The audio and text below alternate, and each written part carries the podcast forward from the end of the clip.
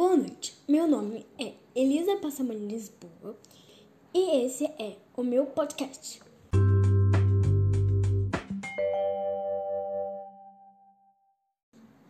Hoje vamos falar sobre problemas de saúde do sistema circulatório. Estamos aqui com a estudante de medicina, Flaviana. Ela vai dar uma entrevista para falar sobre a hipertensão arterial, que é o que a gente conhece normalmente como pressão alta. Flaviana, o que é hipertensão arterial? Ei, Elisa, boa noite. Então, a hipertensão arterial é o aumento anormal e por um tempo prolongado da pressão com que o sangue circula pelas artérias do corpo. Por isso que normalmente essa doença também é chamada de pressão alta. E o que pode causar a pressão alta? Então, Elisa, as principais causas estão relacionadas à obesidade, ao sedentarismo, o estresse do dia a dia também contribui, o uso de cigarro e o consumo de álcool, além do excesso de sódio, que está contido em alimentos que são ricos em sal. Além disso, a genética também pode ser um fator que contribui muito para o aparecimento da hipertensão arterial. E qual valor é considerado como pressão alta?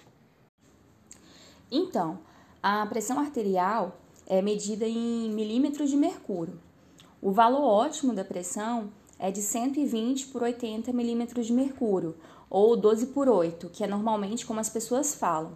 Valores acima disso já são considerados altos, mas a partir de 140 por 90 milímetros de mercúrio, um médico deve ser consultado imediatamente porque o quadro pode se agravar.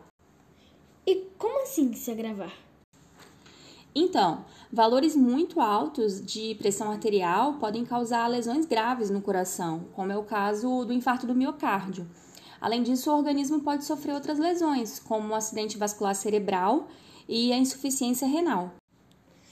E Flaviana, quais sintomas as pessoas sentem quando estão com a pressão alta?